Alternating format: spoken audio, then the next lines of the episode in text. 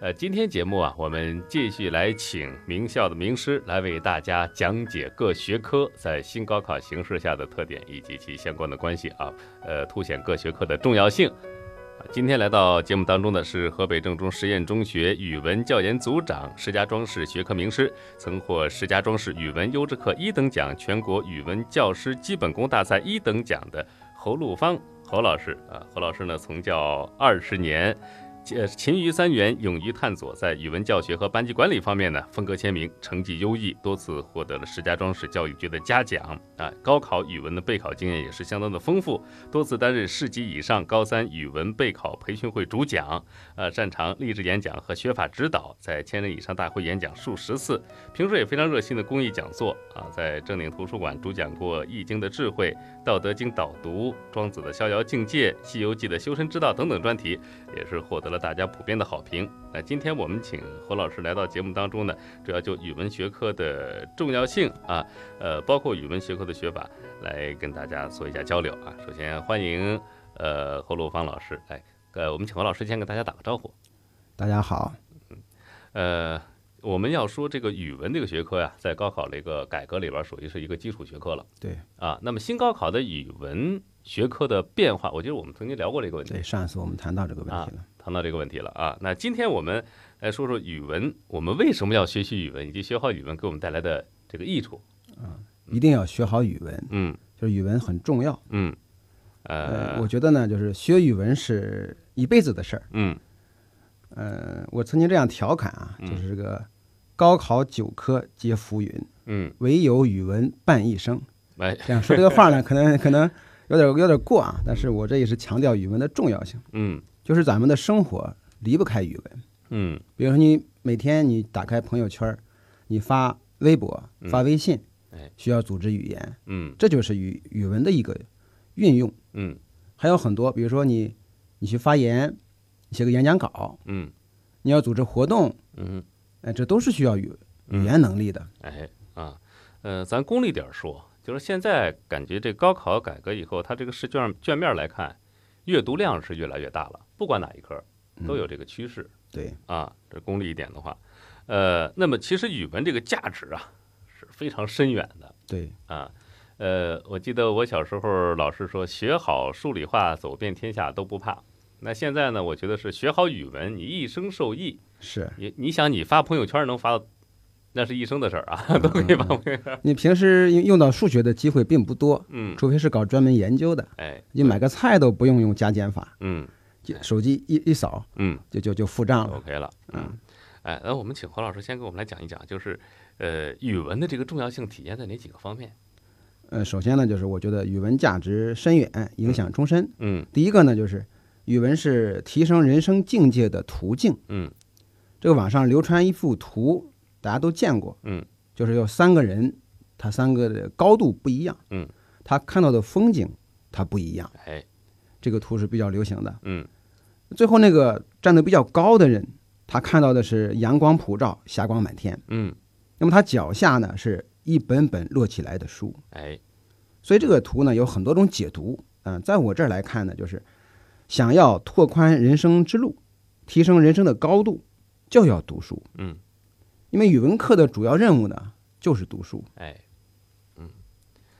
呃，这个重要性，我们我们详细来聊一聊这个事儿啊。为什么说语文的重要价值是提升文学和文化素养的它一个一个重要的一个前提，就是读书对我们来说有多重要？啊，对，啊呃，这个语文呢最重要的价值有两点，嗯，呃，一个是提升文学素养，一个是提升文化素养。哎，我们先说说这个文学素养。嗯这个文学，像盐啊、嗯，上一次我做节目就用这个盐来比喻，哎，这个盐啊不能赖以生存，就是你天天吃盐是不行的，嗯，但是呢，一定不可或缺。哎，那个许巍有一首歌儿是这样唱的啊：“生活不止眼前的苟且，还有诗和远方的田野。嗯”所以说，文学是人生必须的要素，它不仅是文科生的事儿，也是理科生的事儿。现在有好多理科生上了大学以后就不再看书了，嗯，我觉得这个是不太对的。哎，因为文学关系到我们每一个人的生命品质和精神高度。嗯，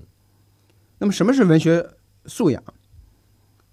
不一定能写出多么好的文学作品，嗯啊，也不一定读过多么高深的作品。如果我们常常能为一句话而感动，那么这就是最基本的文学素养。嗯这很难说是一种品格，但绝对是一种情怀。所以，这个文学素养非常重要。嗯，它可以让一个人脱俗。哎，呃，我们经常说这个超凡脱俗，就是人呢，他离不开俗，他不能脱离世俗而生活。嗯因为这个“俗”这个字儿呢，就左边一个人，右边骨，哎，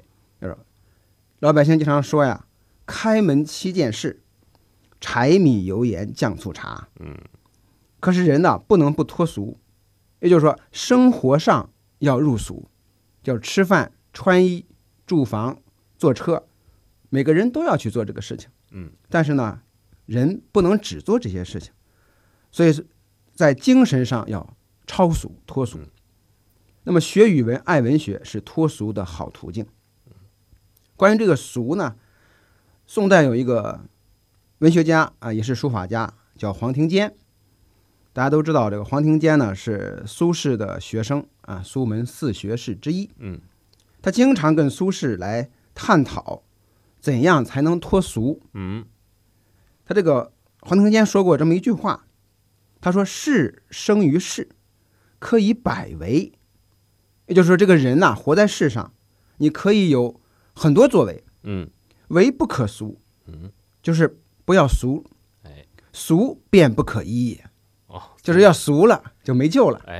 哎，这个意思啊。嗯呃，我觉得呢，喜爱文学的人呐、他不一定是高尚的，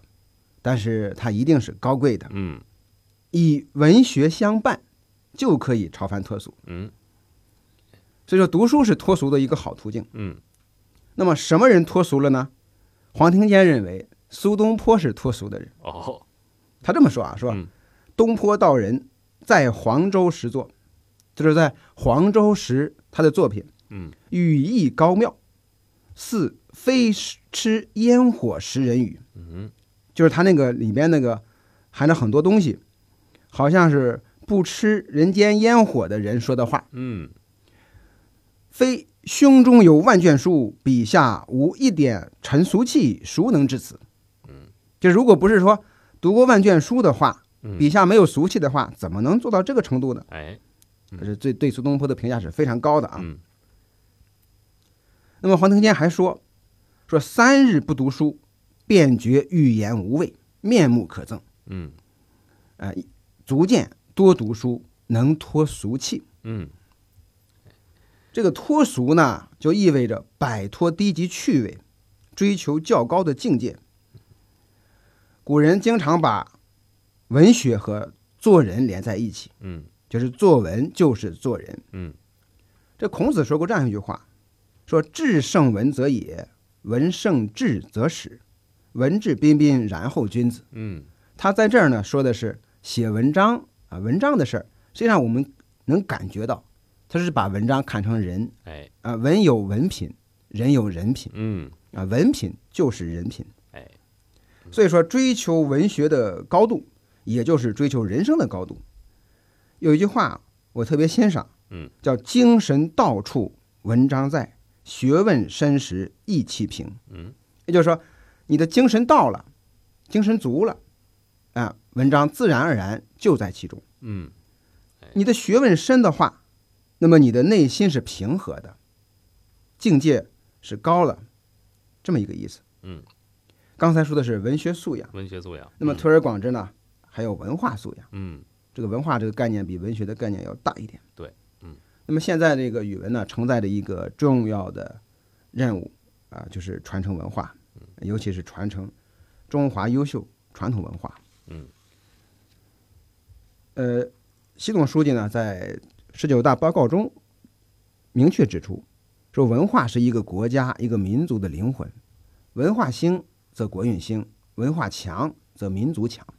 没有高度的文化自信，没有文化的繁荣兴盛，就没有中华民族的伟大复兴。哎，在这儿呢，是说文化对于国家、对于民族有着至关重要的作用，嗯，比这个比较大，嗯，对于个人而言，这个文化的价值也是非常大的。为什么呢？因为文化是一个人的坐标，就是你得找到自己的位置，你要有一个自我定位。那么在特定的文化坐标系中，人才能够确定自己的心灵位置。如果失去了文化坐标，我们将既不知来处，也不知去处。嗯，就是你不知道从哪儿来的，哎，你就不知道往哪儿去。嗯，我们知道这个犹太人啊，特别的精明，嗯会做生意，对，精打细算。但是呢，为什么犹太人在沙漠中花巨资来复国呢？我们知道这个以色列，它是一个不适合人生存的地方。嗯你这就是因为文化的价值是无穷的。嗯所以这个以色列开国总统说过一句话，说只要给我们一杯呃一碗水，一颗种子，这个民族就能生存。嗯，那么这个民族生存的标志是什么？就是它的文化。哎，在这儿我们不再讨论他们是什么文化，嗯就是就文化价值而言，他们认得是非常清的。嗯就是世界上有四大文明古国呀，就三个已经泯灭了。嗯呃，唯有我大中华，我们的中华传统文化，我们的中华民族，上下五千年，纵横几万里啊，历经万劫而不倒，依然挺立在东方，复兴于当代。为什么呢？因为文化的火种不灭。嗯，所以中国古代的呃这个文人士大夫，我们看过那么多书啊，都知道他们在饥寒交迫、颠沛流离、山河破碎、国破家亡的处境下，依然保持、依然保留着文化的生命力。嗯，可以说是野火烧不尽，春风吹又生。嗯，就是因为有无数的先贤先辈为我们、为往圣继绝学，才延续了文化的根脉。那么我们怎样来传承这些文化呢？这个文化呀，它不是知识的堆积，文化是有血脉的，有情怀的，嗯它有逻辑。你用一张硬盘是拷不走的。嗯，这个文化需要一点一点学，一代一代传，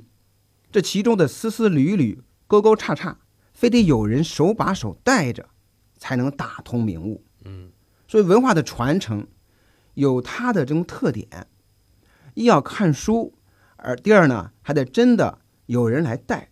有人来传。哎，所以语文呢就承载这样一个责任，就是语文老师要把先辈的、先贤的这种文化传下去。嗯那么文化呢，还藏在文字的笔画里，埋在文章的起承转合处。我们去读一篇篇经典的文章，其实就是在为往圣继绝学。嗯我们传承了中华优秀传统文化，我们的精神特质自然就有了。嗯我们是地地道道的中国人，哎，我们是炎黄子孙。嗯前段时间啊，在镇定大佛寺那儿啊，看过一场思贤，嗯，你看过思贤吗？看过，我看过思贤的表演，啊这个思贤呢，是咱们石家庄本地，也就是河北呃这个地方的一个剧种啊。嗯，这个小时候听的比较多哎，唱的比较高亢，啊，家里有什么事儿啊，呃，都要请这个思贤的这个唱戏班哎，来唱一个段儿啊。但是很很多年没有没有听过了。嗯当时看的时候呢，下面坐的都是老人呐、 我就在想，这些人故去之后，嗯想了解思贤这个剧种，恐怕只能到博物馆去了。嗯类似的，比如说还有河北梆子，哎，现在公园里很多人在唱。嗯那么再过二十年呢，嗯嗯，还有没有人会唱？哎，还有没有人能欣赏这个东西？嗯我觉得这个东西呢，其实就是一种文化的载体文化，传就是我们局域文化的一种载体。嗯我们再往宽的说，比如说我们中国的，当然有从戏剧上讲有京剧、嗯，有昆曲哎，等等等等。嗯，那么再推广之，有书法、绘画、嗯太极拳哎，等等等等。嗯，这些东西呢，其实都是文化的载体。嗯从这个意义上讲，这个文化是什么呢？文化就是生活，嗯，就是一种生活方式。哎，如果离了书法，离了绘画，离了太极拳，离了京剧这些东西，我们怎么能成为中国人呢？嗯。啊，所以如，如果这些东西不存在了，那么你中国人这种文化的根在哪儿？它是用什么形式来表现出来的？就是啊跟别的有什么区别？就完全没有了。是啊。嗯所以今天我们说的是语文啊，其实语文啊就是生活啊，嗯语文的概念它没有一个明显的界限，哎就是生活就是语文。嗯，对，呃，就是我们可以学习语文的地方其实还很多，对对对哎，要学习的东西也很多，嗯这是一种终身学习的一种状态。对，刚才说的是文化载体，啊嗯那么这些文化载体是表面的，那么最根本的东西在哪儿呢？文化的根基是在经典里，哎在文字里。嗯所以说，学经典才能有文化认同感嗯，才能够续接文化的根脉。嗯这也就是为什么学好语文的一个原因。哎当然，语文也不是拿来消遣的，嗯，没事儿干喝喝茶、弹弹曲，不是这个意思。嗯嗯它还能够解决人生的问题，所以这就是它的第二个问题。嗯，就是语文有解决人生难题的方案。嗯这个人啊，这一辈子啊，总是在做一些突破自我的事儿。哎你不会满足于我说我把自己的眼前的事儿做完就算了，嗯，总会找一些难事儿去做，发现了吗？对对对，他一闲一阵儿以后，他就开始琢磨，哎，在琢磨事儿。我是不是在哪儿要突破一下，对满对足对我的精神需求？所以说呢，人的一生就不容易了嗯，啊、有苦处，有难处，有痛处。哎，所以当遭遇人生困境的时候，怎样走出来呢？有的人选择运动嗯，啊，有的人选择放纵嗯，有的人选择旅行，啊，其实呢，我觉得最好的方式就是读书写作。嗯，前段时间有一个很火的一句话叫“天下这么大，我想去看看”，是吧？哎，对，其实也是代表一种心声啊，嗯就是我我觉得这个地方局限了我，或者是怎么着，我要去、哎，我要看看美好世啊界，更好的远方，是哎吧，？啊这所谓是见见多才能识广，哎哎，啊，走出去。对，呃，当然，我觉得最好的还是还还读是书书写，作嗯啊，不一定走多远，嗯，不一定去干什么，哎，读书写作就是个最好的方式。嗯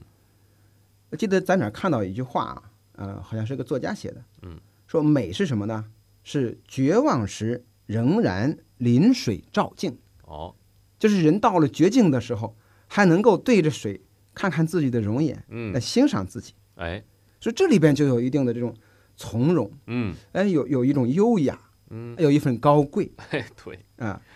所以说，人这一辈子啊，呃，遇到大事儿的机会并不多，嗯，呃，很多都是生活的磨砺都是一些琐事啊。对啊，慢慢慢慢的来对你进行一个打磨，对嗯，所以面对生活的磨砺，也要保持耐心嗯，啊，呃，才能做到游刃有余。做事儿呢，就是水到渠成，哎，自然而然了。嗯当不可得的时候，就人生有很多不可得的情况，嗯，你努力了半天，可能没有什么结果。哎，那么这个时候怎么办呢？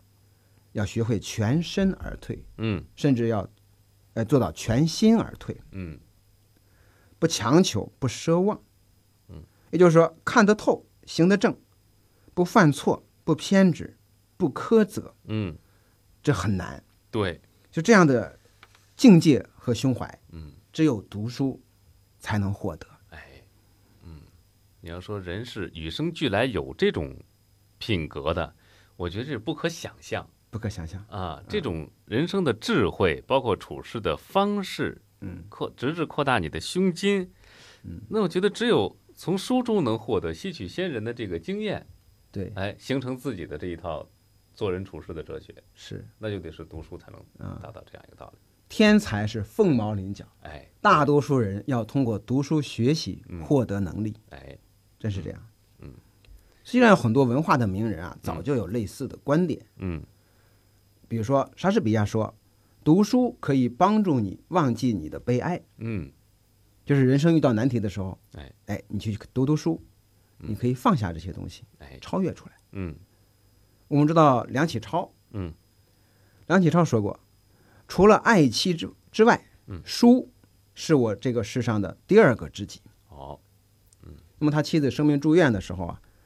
他为了解心中的忧愁，他选择了读书。嗯那么爱妻去世以后，对他打击非常大。那么为了排解忧伤，他再次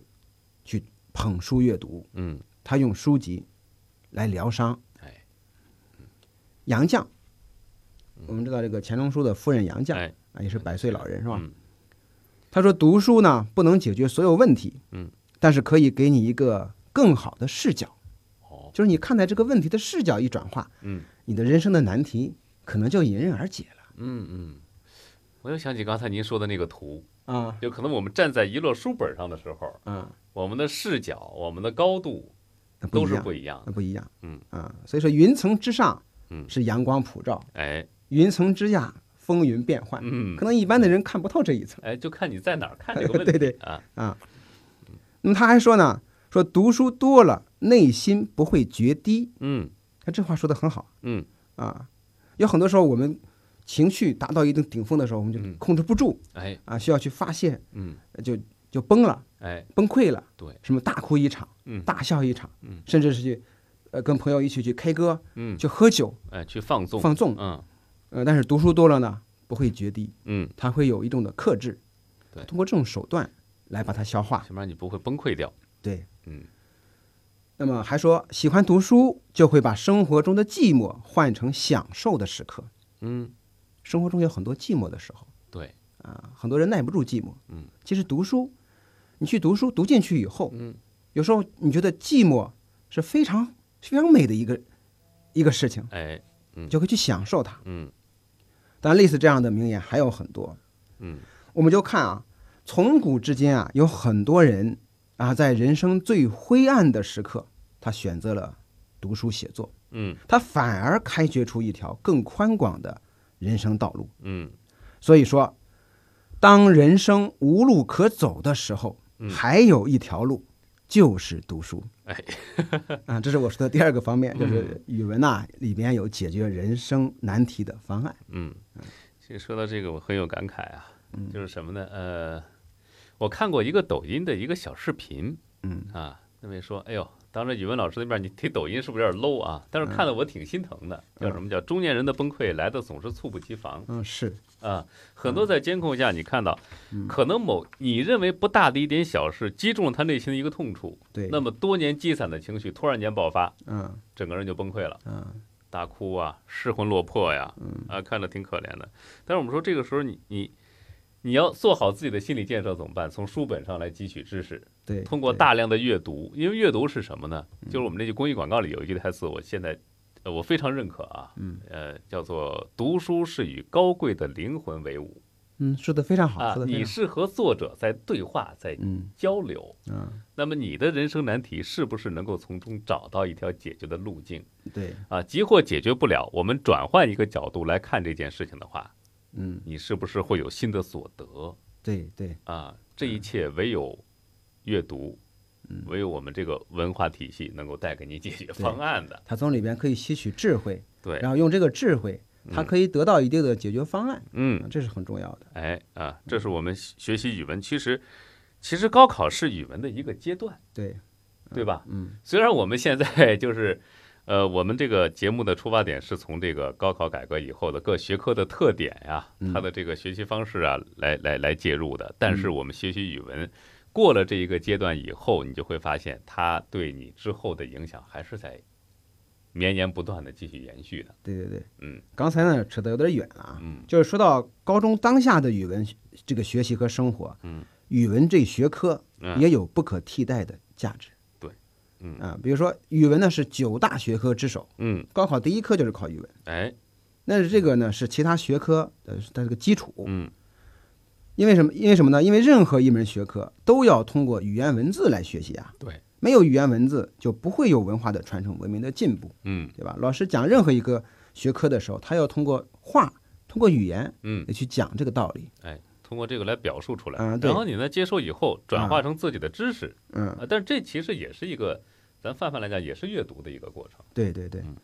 呃，上一次我讲到了这个语言符号的发明以及发展，嗯实际上推动着文明的发展，嗯，开发着人类的智慧，对吧？哎嗯，就是读别人的书，还可以站在呃站在别人的思维的终点再进一步哎，啊，所以站在巨人的肩膀上，可以看得更远。嗯这是我们通过读来学习，嗯也就是语文所带来的读书写作，其实是最好的一种学习行为。嗯刚才说的是读，嗯，那么说写呢？哎你比如说，当自己有感悟的时候，用文字来整理，嗯，可以加深思考。哎，如果我们不把它变成文字的话，在脑袋里一闪而过，嗯可能就流失了。哎，很多时候，一闪而过的念头经过深思熟虑，有可能发展成为一个发现、嗯一个发明，哎甚至奠定了一门学问嗯。啊，有这么样一个作用。嗯，呃，说到这儿，我想起，呃，那天化学老师给举过一个例子，说很多的这个东西啊，都是通过这个深入的思考和观察得到的。比如说嗯石蕊试剂的发现，就是盐酸溅到了旁边的这个玫瑰花上，嗯啊，他用水冲洗了一下，发现变色了。嗯，哎，他要通过这个赶紧把这个记录下来，得记住啊，哎得用文字记下来 啊、对，记下来，然后嗯跟跟这个他的学生啊，跟嗯同行啊一起来解读这个事情，对，深入思考，最终发明了我们现在应用最广的一个石蕊试剂。是啊，哎，但是这个过程你看，它其实是他呃阅读能力的一种体现，啊，他读的是这个实验的这个过程对，啊，包括记录下来的以后一个探讨和思考嗯，他要观察，啊，要观察，他要记录，嗯，他还要表达，对，当然这里边还有总结是，啊，这个都很重要哎，啊，就是你不光会去看那个数据，嗯不光会做，还得会说嗯，啊，因为语文这个学科作为一门基础学科，可能学的时候你没有太大感觉，就认为哦，这个能力老师教给我了，对，那么我掌握到了。嗯，啊，剩下的是一些细节。其实经何老师这么一谈，你就会发现它贯穿你这一生。对，呃，在困难的时候，你能想起它来，嗯呃，帮你解决人生当中的重大的问题啊。那么，而且大家注意看啊，语文在呃，自从有了这个高考以来，一直是必考的一个大基础学科。嗯，第一门，第一门儿啊，就是要就是要考它的，考语文的啊，这个重要性不言而喻啊。当然，学语文课，很多人觉得我从小就长在这个环境里，我说的是汉语，我写的是是方块字啊，这个好像你要说学习方法，哎，不经过一个总结，不经过指点，好像也说不出什么来啊。但是它语文确实实在在的就是摆在那儿了。那么学语文是要有方式方法，才能更好的学习和贯穿的嗯啊。那就学习方法上，我们请侯老师来给大家指点指点。嗯，这个读书呢，呃，其实说方法非常多，嗯我在这儿呢只是说三个方面的一个一个问题。嗯第一个呢，强调的是不动笔墨不读书，嗯就是要学会做标注和做批注。嗯呃，这也是我在网课期间啊有有的一点感感悟。嗯就上网课的时候，呃，发到同学手里的资料比较多，嗯，呃，看过去之后，可能好多东西就忘掉了哎，啊，所以我觉得。呃，加强了这种对这个做标注、做批注这件事情的一个认知认识。嗯那么做标注呢，要先学会用符号，嗯就是每个同学啊，应该有自己的一套符号体系。嗯我就带着我的学生整理这些符号，哎，对常见的符号进行分类简化，嗯大致分出三类，一类是序号，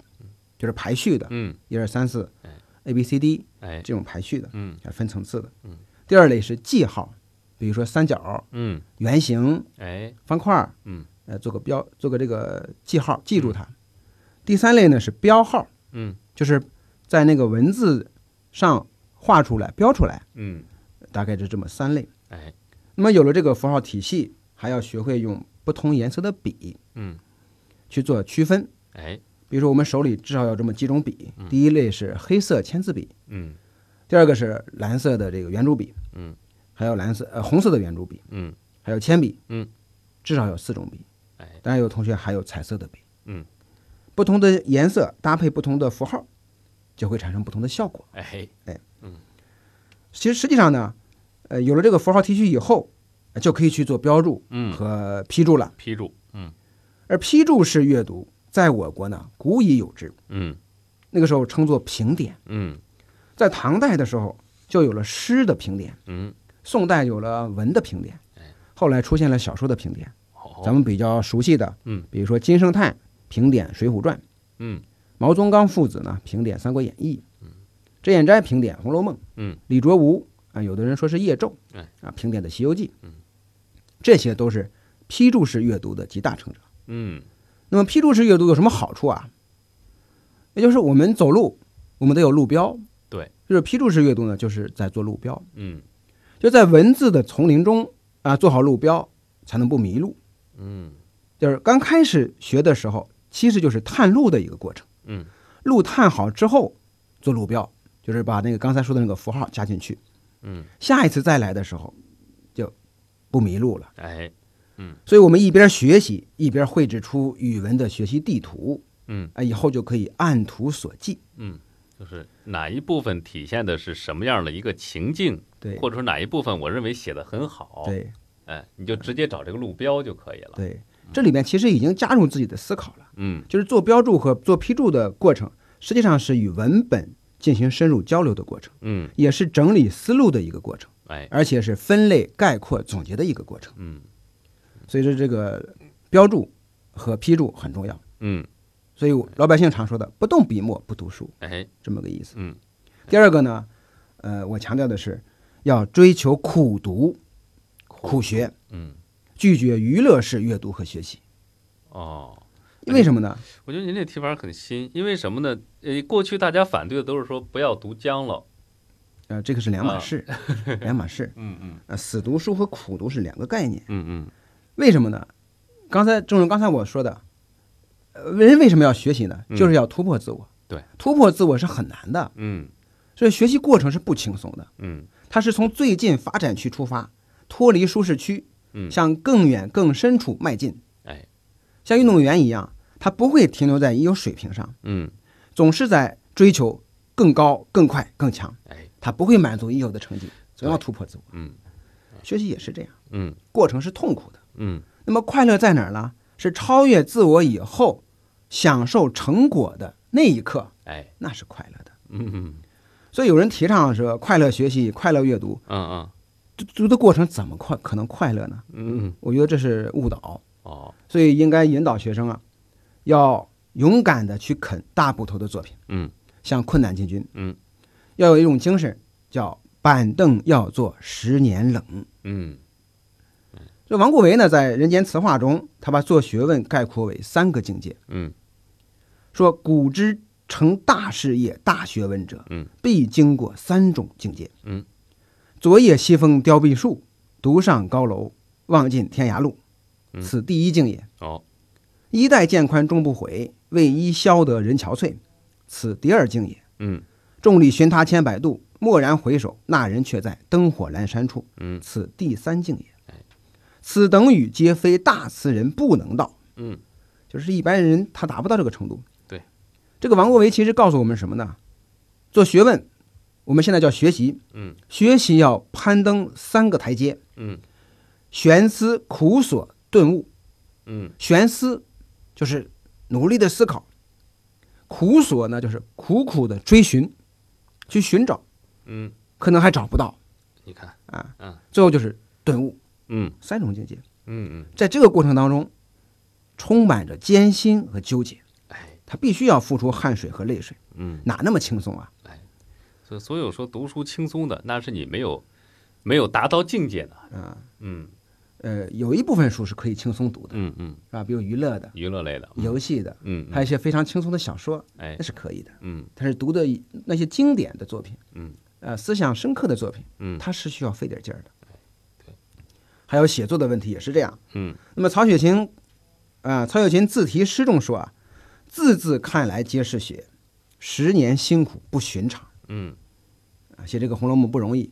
啊，最后还没写完。哎，呃，有个著有个作家啊，叫余华，嗯他在一篇文章里啊提到自己的文学创作之路，嗯他说：“我九三年开始用电脑写作，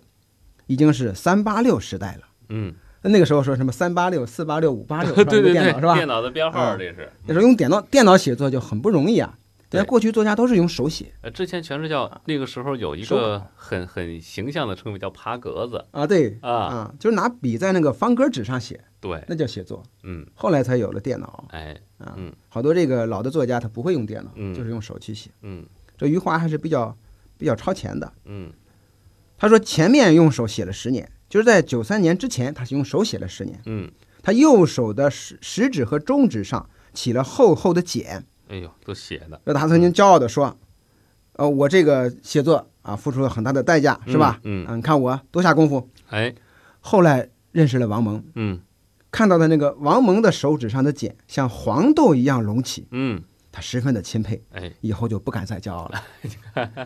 这里面也也感觉，你看余华也好，王蒙也好，他们嗯真的是下功夫。就嗯是一个作家，啊他的成功之路也是充满了艰辛的。对，哪那么轻松啊？嗯所以人们说，一看谁谁谁人家写什么作品了，谁谁谁人家出名了，嗯你不知道他背后付出的努力有多大嗯，你看到的只是它光鲜的那一啊那！一层面就，是，嗯所以说现在有些人啊，读了几本书，写了几篇文儿嗯啊，就想迅速要回报。嗯有的同学呢，学了一会儿语文，就要哎呀，我这提个成绩怎么提高不了啊？嗯就是你的功夫下到了没有嗯啊？那种功利式的阅读和学习的想法是非常有害的。嗯，所以一定要有吃苦的准备，哎，呃，要长时间的积累的准备。嗯，哎，这点是能学到境界的一个一个基础，啊对，语文成绩提升的一个一个点了，嗯，是嗯，对所以这个语文学习也是这样，它不是那个速报式的，就是你、你数学你做一道题，马上这道题会了，嗯这一类题就会了。哎，但是语文不是啊，嗯，语文你学这篇文章，它可能和另外一篇文章不一样对，啊，它的你高考考的那个东西，平时也不教也不学、嗯，啊，所以就是产生让很多同学产生疑惑，有有好一像学种，没有用。尤尤其是理科生在这儿可能会有一种挫败感，嗯，对，我做那么多题怎么没有效果？啊。呃在这儿呢，我还是强强调一下，就是嗯这理科和文科的思维不一样嗯，啊。为什么有的理科生总是学不会语文呢？哎，他的他的理科生的思维是高度概括、抽象，然后举一反三、类化的，嗯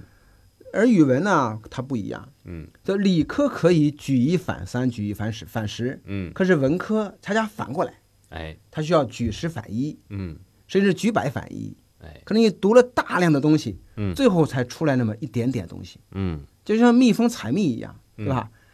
呃，采了那么多的蜜，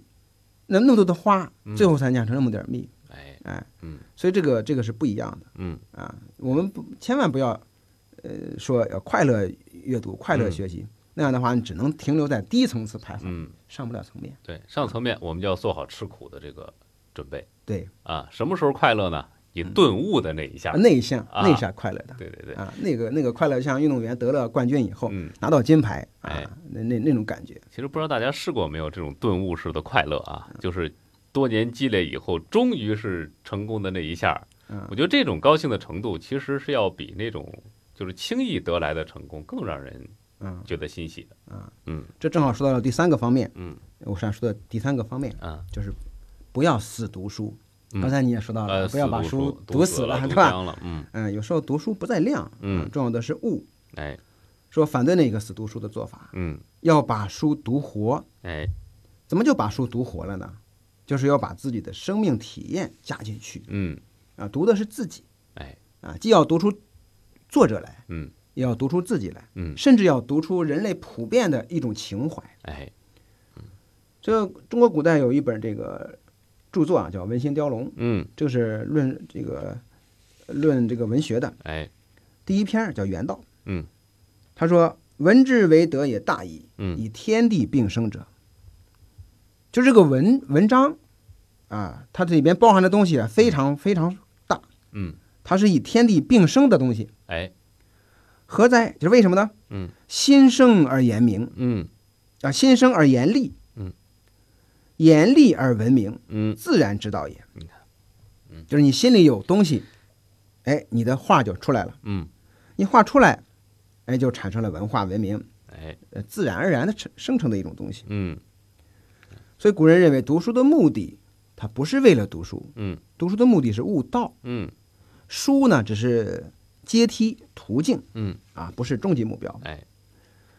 那么古人把自己的这种感悟啊，用文字的这种形式表述出来嗯，啊，他把自己的人生感悟表述出来。哎，又担心呢后人读了以后陷入语言的局限哦，啊，所以这个庄子说呀，言不尽意，嗯就这个话呢不能把这个意思完全表达出来。嗯。我们知道这个动物它没有延续性，为为什么呢？它没有语言，他没有办法把自己的想法留下来呃，它没办法看上辈子怎么活的。哎，嗯 对，那是啊不知他没道法活嗯呃人可以，人可以看看，呃，上辈子的或者先贤的著作嗯啊哎，看看他们是怎么活的，嗯，他把他们的经验积累下来。哎，但是先贤们在写书的时候呢，又怕写的这个意思达不到，嗯，达不嗯到自己的想表达的那那个程度，对，也怕后人呢读死了把书、嗯嗯啊，所以庄子就说了一句话：“言不尽意。嗯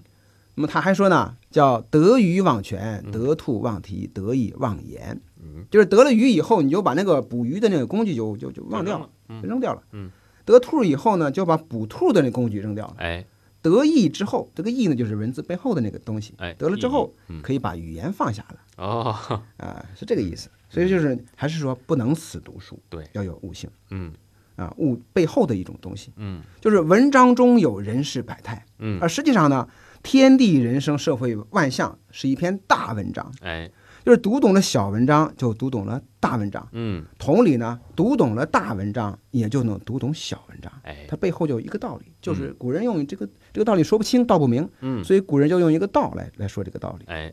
就是道德境界呢是圆融无碍啊，物我不分的，是天地人文没有界限，是合二为一。哎啊，这是背后的东西非常玄妙。嗯那么怎么去悟这个东西呢？说这个精神背后啊，是有一种讲天地人文打通的那种精神冲动，嗯这个悟是从这儿来的。哎《易经·系辞》里有这么一句话，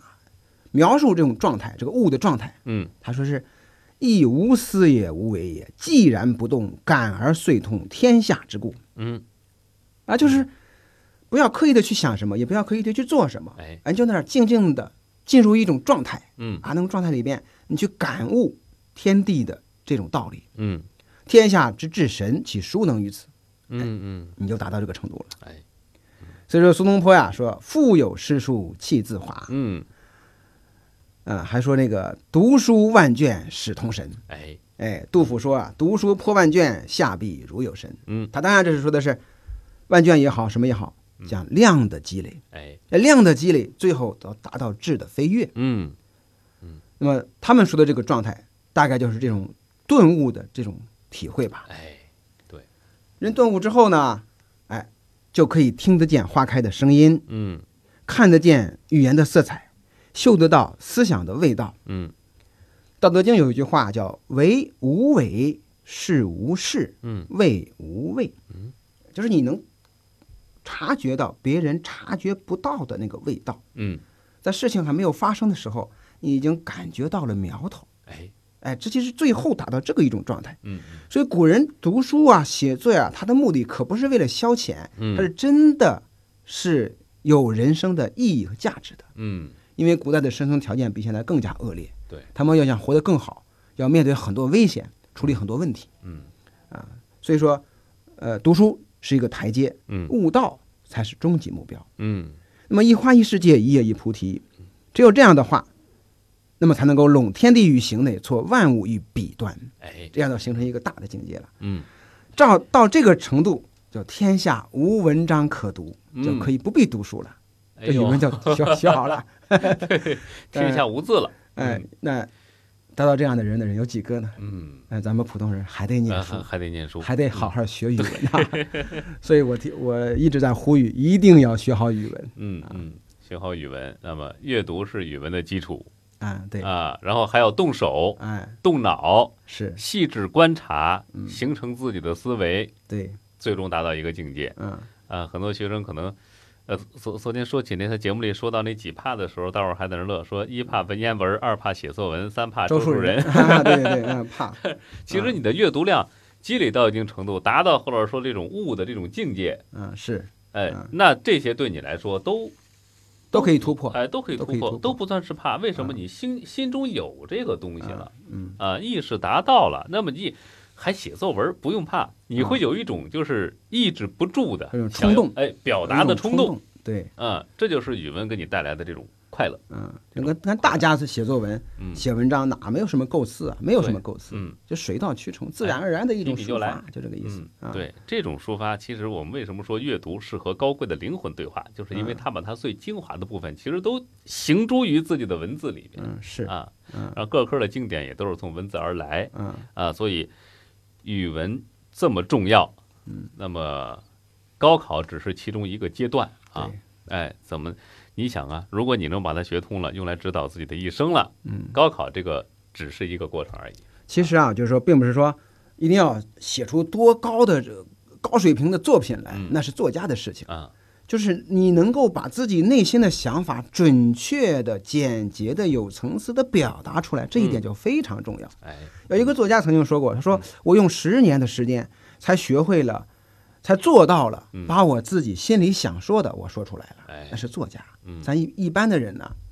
呃更是这样。嗯，其实上心里有很多话想说，就是说不出来，哎，就是不知道用什么语言来表达，对，是吧？嗯啊，所以说语文的重要性就在于此。嗯啊，啊，其实我觉得这期节目不光是做给高中学生的啊，那更是做给每一个人的啊，就是不要忘了语文在我们生命中它的重要地位啊啊，多阅读，多读好书，学语文是一辈子的事。哎，一辈子的事儿啊。 好，谢谢何老师的精彩的讲解啊，也谢谢各位的陪伴与收听，那我们下次节目再会，